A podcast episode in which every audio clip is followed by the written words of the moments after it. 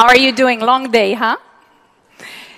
So, I'll try to tell you a story and not just try to give a regular dry presentation. I think because I just came back uh, from Asia, from nine years in Asia uh, to Israel, as my team says, you know, you're Israeli, but maybe you're not as Israeli as you were before you left. So Asia changed me, and the international life changed me. And I'm telling you this because I'm going to give you the perspectives of why Israel is considered such an innovative place and maybe what makes us as a country so innovative. And I'm telling you this because I think that there is no one place that has the magic power. I think every country has its own strength, its own values. And I think the beauty in a global village that we live in today is how to leverage all the markets and all the different talents that we have around the world. So, I'm going to talk to you today about what does it mean to be up to tomorrow. Do you know who said that? Being up to tomorrow? Probably not. I wouldn't have. Listen up. Later, you'll see who said that. That's not my sentence, but I loved it. My boss is the head of digital vehicle uh, and mobility at Daimler. And when I presented to him, this quote was in my presentation. And he said, You know what? I love this sentence because we always say we need to be up to date. Who says we need to be up to tomorrow? And I said, okay, that's great inspiration. It's an inspiration for our newly established tech center in Tel Aviv, so it's a topic for my presentation. And then there's another funky question here leadership without control. How can you lead if you don't have control? That's another th- thing I'd like to share with you through this presentation. So I'm going to first start by telling you how did Israel feel to me or some of my impressions coming back home after 9 years abroad.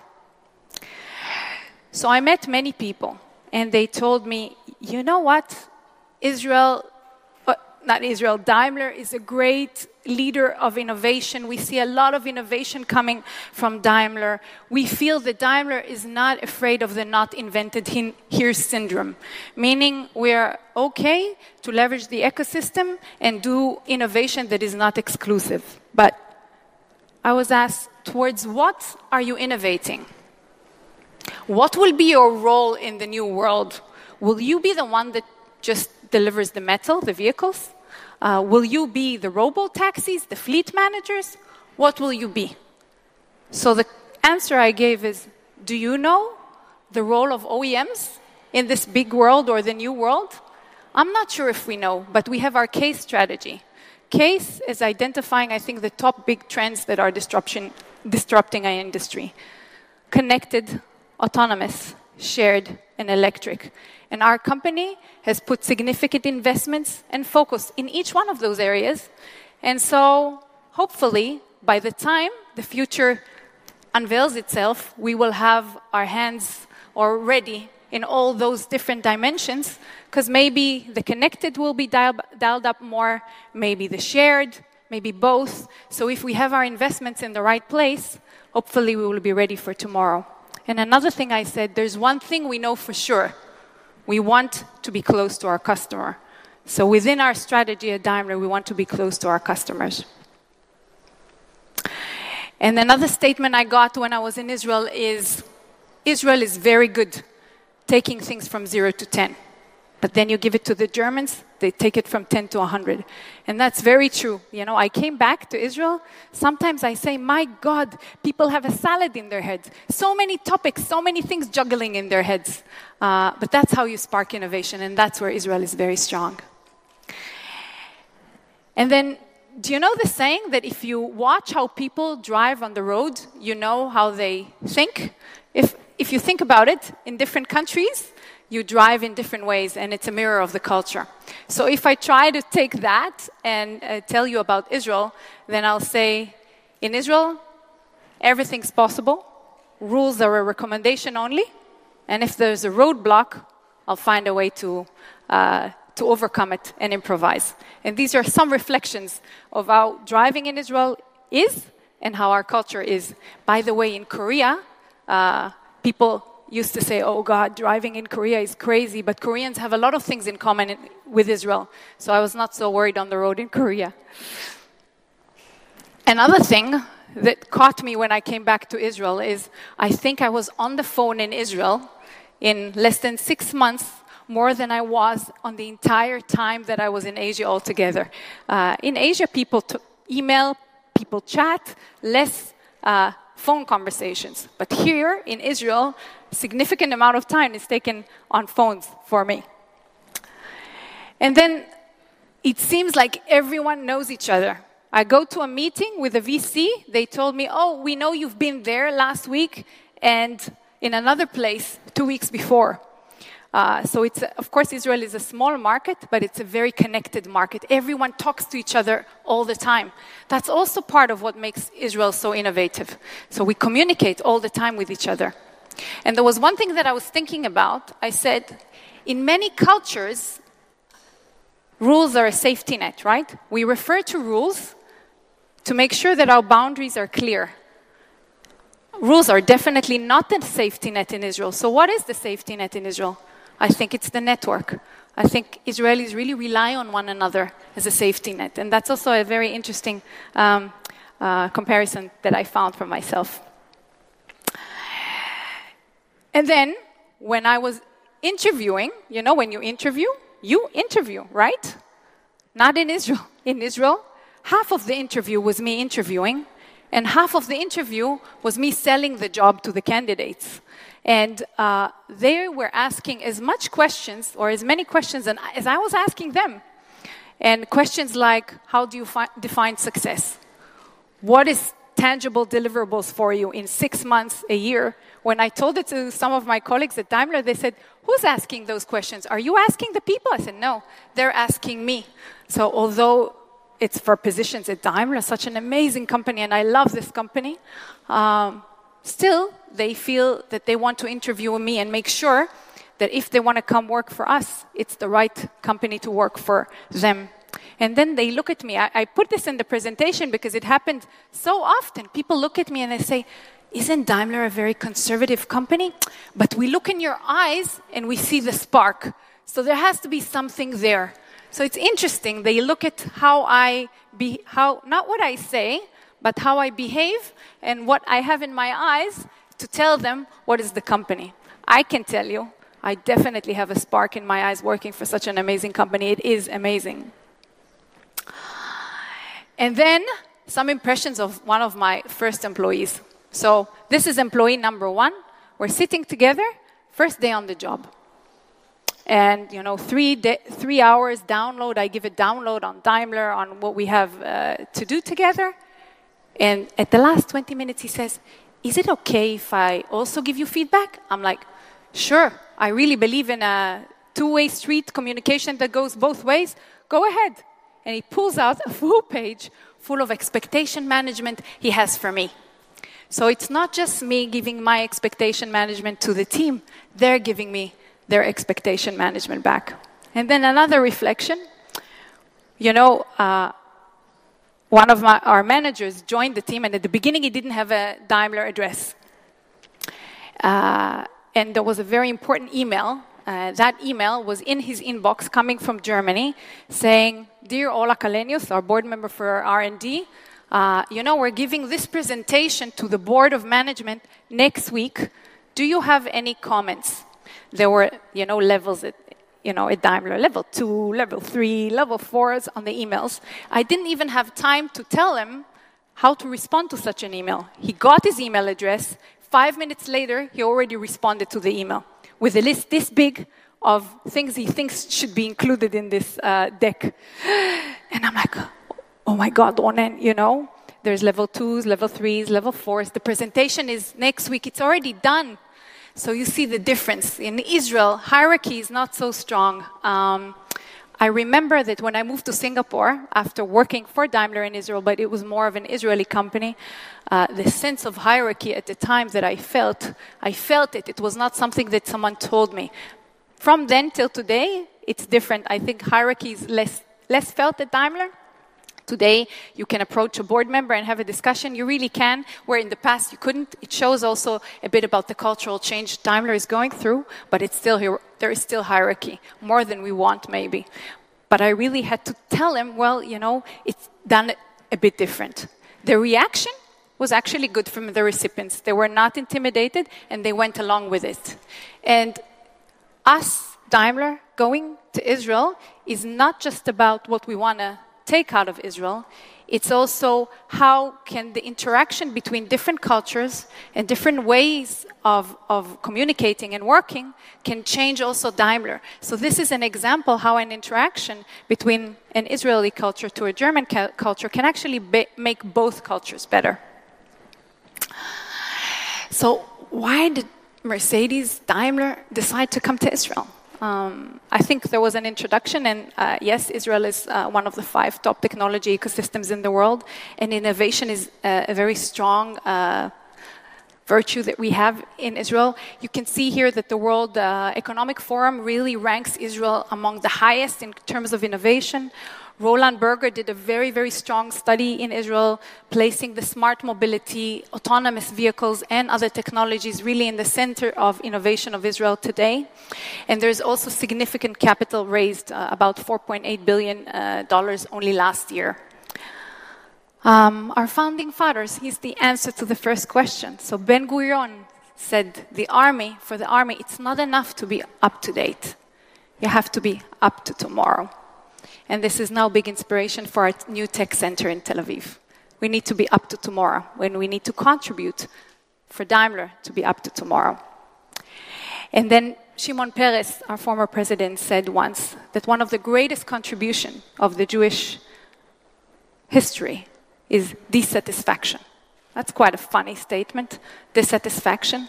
So let's look a little bit about the roots of Israel and the Jewish history. In our roots, we have restlessness, we have adversity, we have curiosity, uh, we have scarcity, drive, passion. I think these are some of the roots that we have that drive innovation in our culture.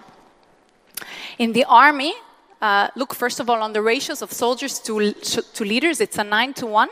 It's a relatively flat hierarchy. I think in the US, if I'm not mistaken, it's five to one. And also, you know, you are 18, um, I went to the army myself as well, of course, like everyone in Israel, which was one of the best times of my life. Uh, you're young, you're in charge, you're responsible. You many times take very, very significant decisions. They need to be taken on the spot because many times there's absolutely no time. And you're given a framework, but you're also given freedom to improvise and freedom to uh, put content into the topic or into the challenge. And I'm telling you this because I think the army and uh, how it breeds uh, people actually is a great facilitator for the startup ecosystem in Israel. It's not my fault, it's not something that the Israeli army encourages. So there's a very uh, doer and proactive approach in the army and of course great technology. And what you see is many of the startups in Israel, uh, their leaders are coming from elite units in the army, where they were exposed to technologies, and sometimes uh, the technologies there are extremely advanced. So they come from the army with a mindset of not so much hierarchy, of improvise, find solutions, because there is no other way. We're a small country, we need to be safe. And for that, we need to be resourceful and we need to find solutions. Maximizing resistance in order to be a game changer. Israel is challenging you. It's a very network. You remember I told you it's very network oriented and people like talking and communicating and interacting, but they're challenging everything. Uh, that's who we are. And we're encouraging disagreement, asking questions. And those things are also uh, encouraging innovation. I think, as a lessons learned of the second uh, Lebanon war, Giora uh, Eiland, he said something which is, if, if you read it, it's just amazing. He said, It's an officer's job to argue with the chief of staff. If he thinks he's wrong, he should do it assertively on a basis of professional truth as he sees it. So, in our culture, we are encouraged to challenge our leaders. I remember, you know, because in Asia I was the regional uh, credit head for the region, so I worked with 12 cultures.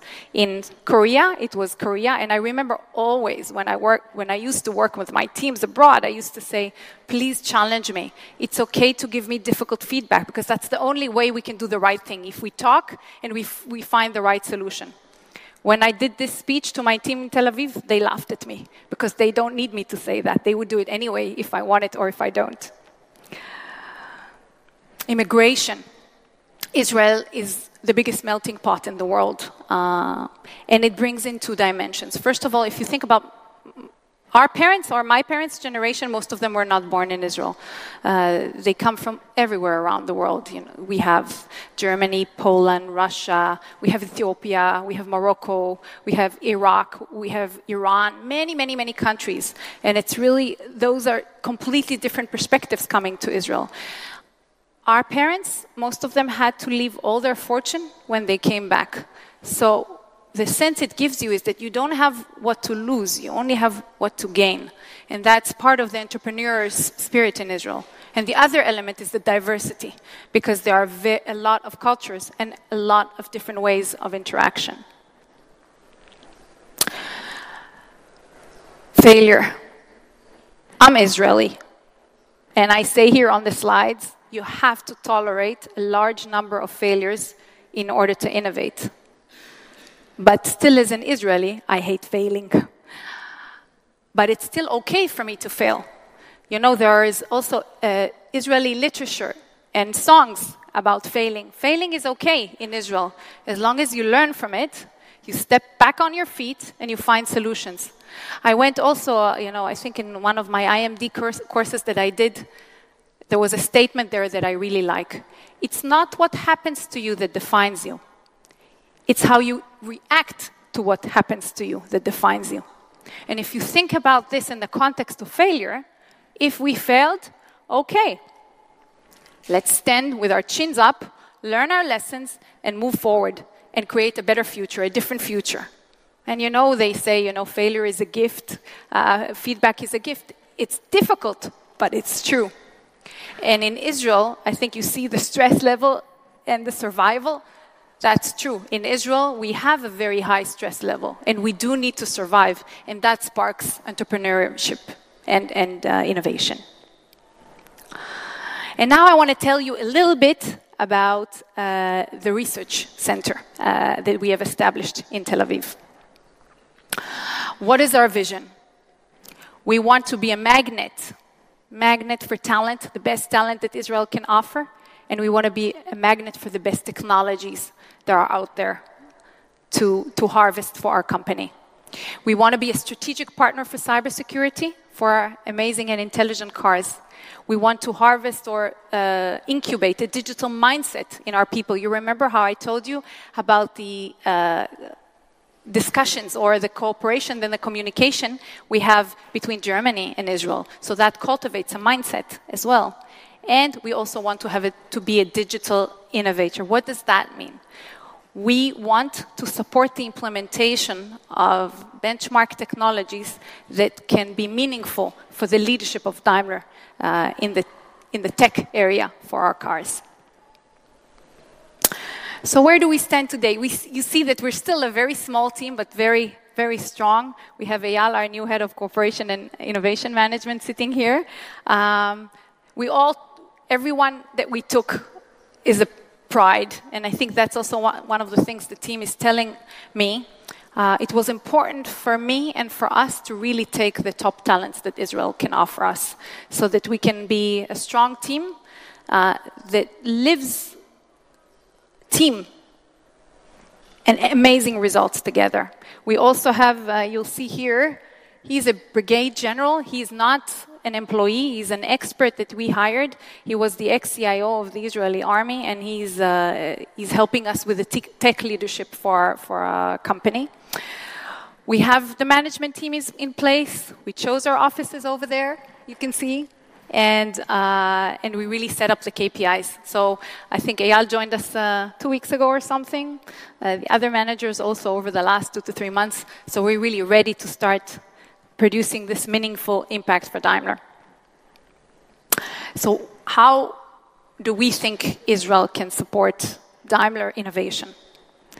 As I said earlier, in a few ways. We are going to have an R&D center, so we're going to do development for digital vehicle. Uh, we're also going to engage the startup ecosystem. The technologies that those startups can bring to the company, you know that we have, maybe you know that we have the startup Autobahn company. We have a very uh, good chunk of those companies coming from Israel with those innovations. And we want to leverage the talent, the culture, and the mindset that Daimler has to offer, or that Israel has to offer. We want to do hackathons.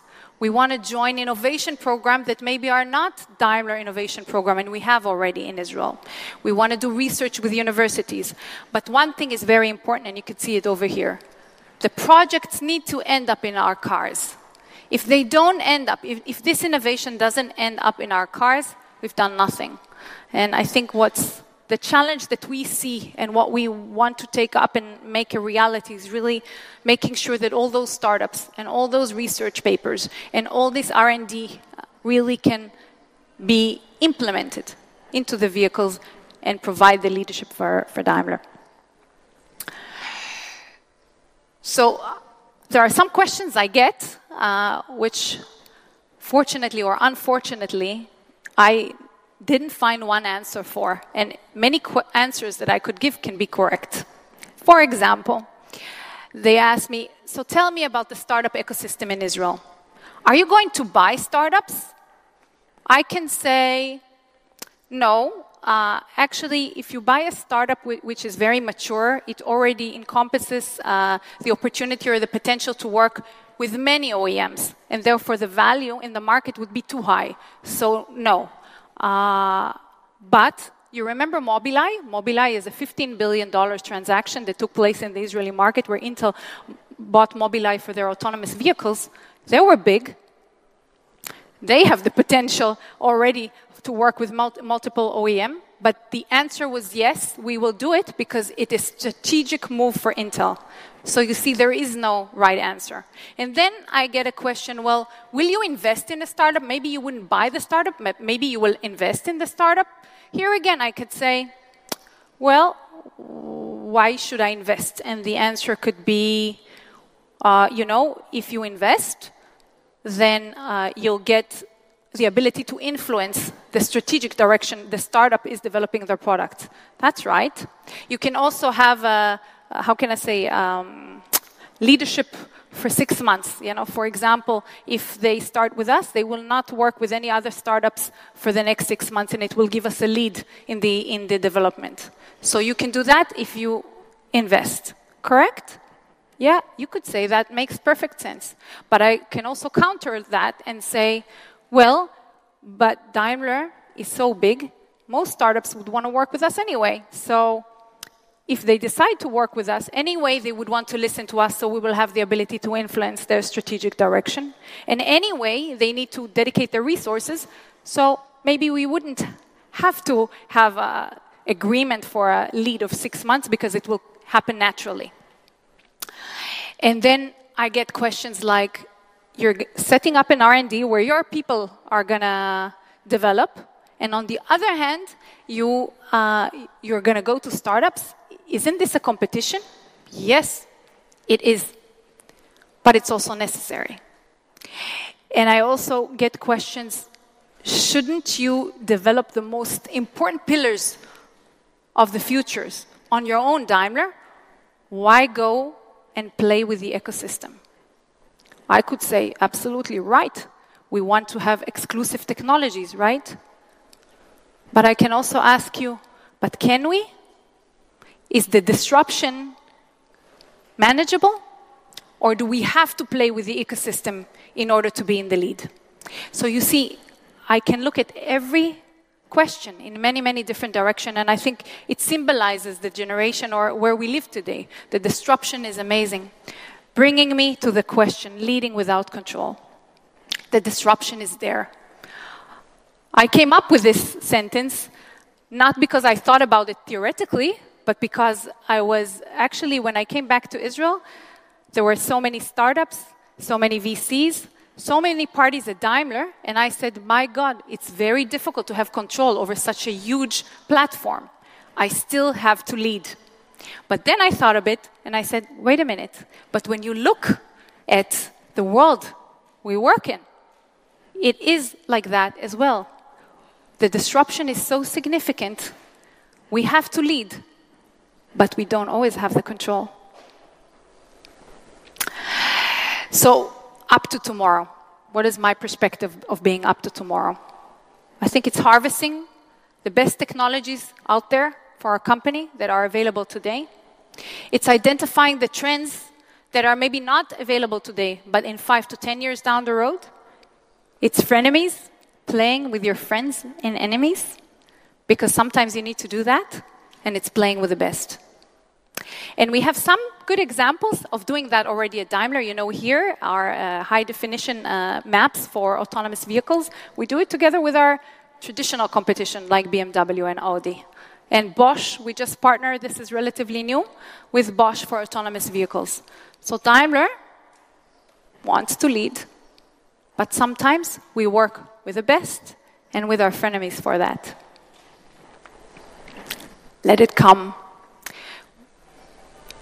my first few months in Israel, sometimes I felt like I'm walking in a forest with my eyes closed.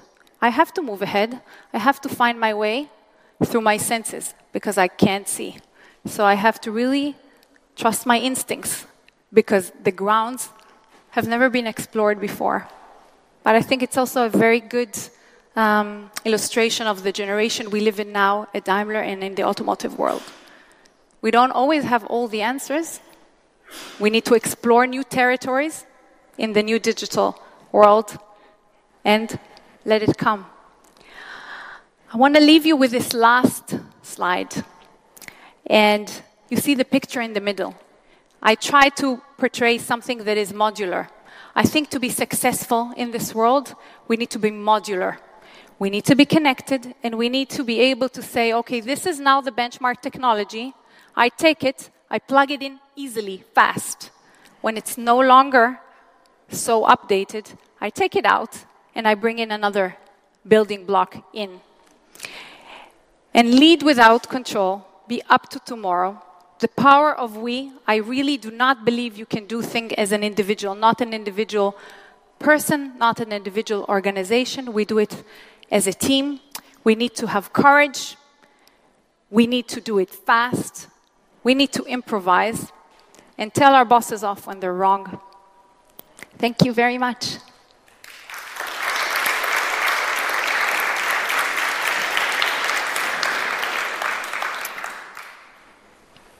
So, questions?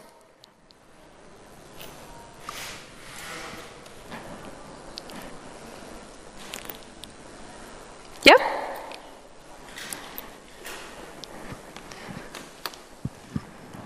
Yeah, um, question about the choice for Israel. Um, yeah. Was the choice for Israel also a conscious choice to start innovating outside of the um, the traditional car environment that Germany is? Right.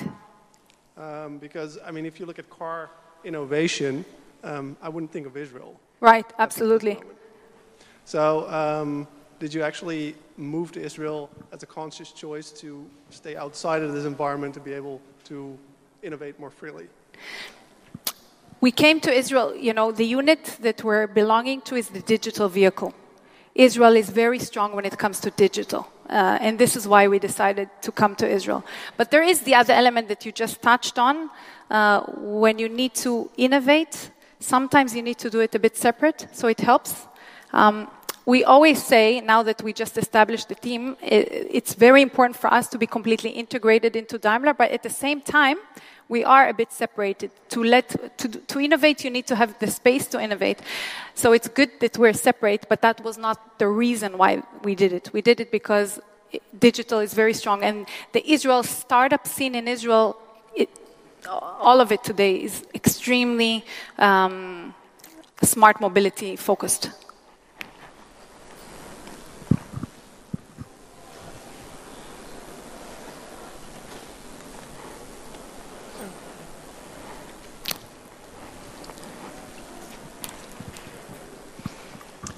Thank you very much. Um, a short question. I arrived a little bit late, so you might have said that in your talk. Um, how many uh, startups in Israel do succeed? What is the percentage, and which startups are successful? How many startups in Israel succeed? I think I'll turn over this question to Eyal. About 10% are successful in the rest. So is there any stratification? So, so is there any stratification? So, which can you say it's it's more uh, internet industries that succeed, uh, whereas restaurants are not successful, or uh, how, how, can you say something about that a little bit more? Uh, um, yeah, uh, the, the, question is actually. Um, is there any stratification? Can you see what type of startups are successful and which are not? Factors in Israeli startups is because the small, the, the local market is tiny. We're about eight and a half million people. Most of the startups think globally from the get-go. So everyone's thinking about selling to the U.S., to China, to Europe. Uh, in terms of technological trend, it changes over time depending on the technology. A few years ago, it was uh, you know uh, big data. Um, so, so it, it really changes over time. Right now, connected vehicles is one of the hottest areas, but it would take us uh, you know 10 years to know the success factor. So if you look at um, uh, venture capital, usually you only know if a, a, fund that invested in startup is successful 10 years from its inception. Mm-hmm. So it really takes a long uh, investment horizon to know uh, if, if uh, autonomous cars and uh, transportation is going to be a successful sector. So with your technology, you need strong backup. Is that correct? Yes, definitely. Much longer horizon than you know an app from 10 years ago. Okay, thank you very much. And maybe I will just add to that that I think that startups, you always see where the focus is, you see innovation comes. And I think there's a very, very strong focus on smart mobility in Israel. And therefore, I think you see many, many more uh, startups in the area of smart mobility, autonomous vehicles in Israel today.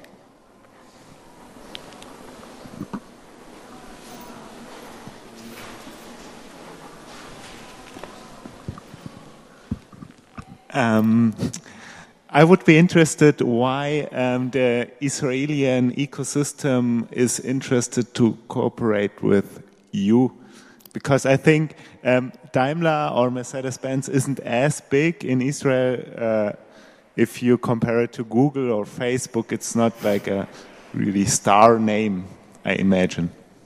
So maybe I'll tell you my uh, uh, experience coming back to Israel. Um, you're right, Google and Facebook are very strong names, but actually the market perception of Israel was extremely well perceived for Daimler coming in, you know. And as you remember, I said that the focus of smart mobility in Israel in the startup scene is very, very strong. And so if you, th- if you say, okay, this is a focus area for the startups, then of course, Daimler is a great partner for us. Other than Daimler, so we're, uh, GM was in Israel as the first OEM.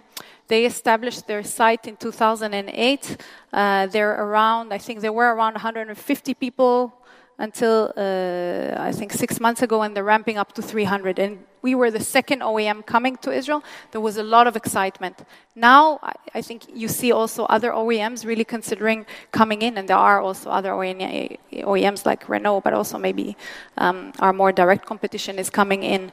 And um, this is the, the questions I showed you earlier about me being interviewed just as much as I'm interviewing and how they perceive me was exactly what you were talking about. But I think, I really think that we have enough to offer. And if you watch Daimler's Leadership 2020 culture change, I think the company is really going through an amazing transformation. And the question in Israel is always, can I make an impact? And if the answer to that is yes, you can make an impact, then it's an amazing company to work for. This is the way it's perceived. And you can ask Eyal, he just joined, so yeah.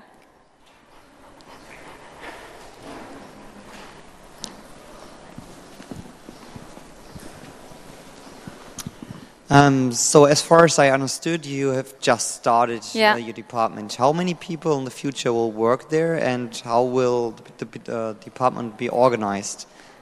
So we will be ramping up to 25 uh, until 2018, uh, establish results, and take it from there. I think what I love about this company is we don't try to grab the entire. Israel has a lot to offer in terms of cybersecurity, AI, big data, tons of different areas, autonomous vehicles, many, many cameras, vision, a lot to offer. There's a lot that we can do, but we wanted to take it in stages. So we will establish first results and then take it from there. And I think you asked some, something else. The second question was uh, how will you organize uh, your department? Which structure will you focus on uh, certain topics or will you go by functionalities? So Yeah. So we will have uh, right now two strong, let's say, uh, professional legs to our hub. First one is the R&D, where we will really do R&D development in cybersecurities and other, uh, let's say, uh, digital innovation. And then we will have uh, the innovation leg that Eyal is leading, where we will harvest the, the ecosystem, where we will work with startups, we'll do hackathons, do research, univers- uh, university research, and so forth. So this is uh, the two areas that we will work in. And then you asked, do we, did we establish some key focus areas? We have. So we have for now. These are the first. Uh, we have decided what we're going to start with, deliver results, and then take it from there.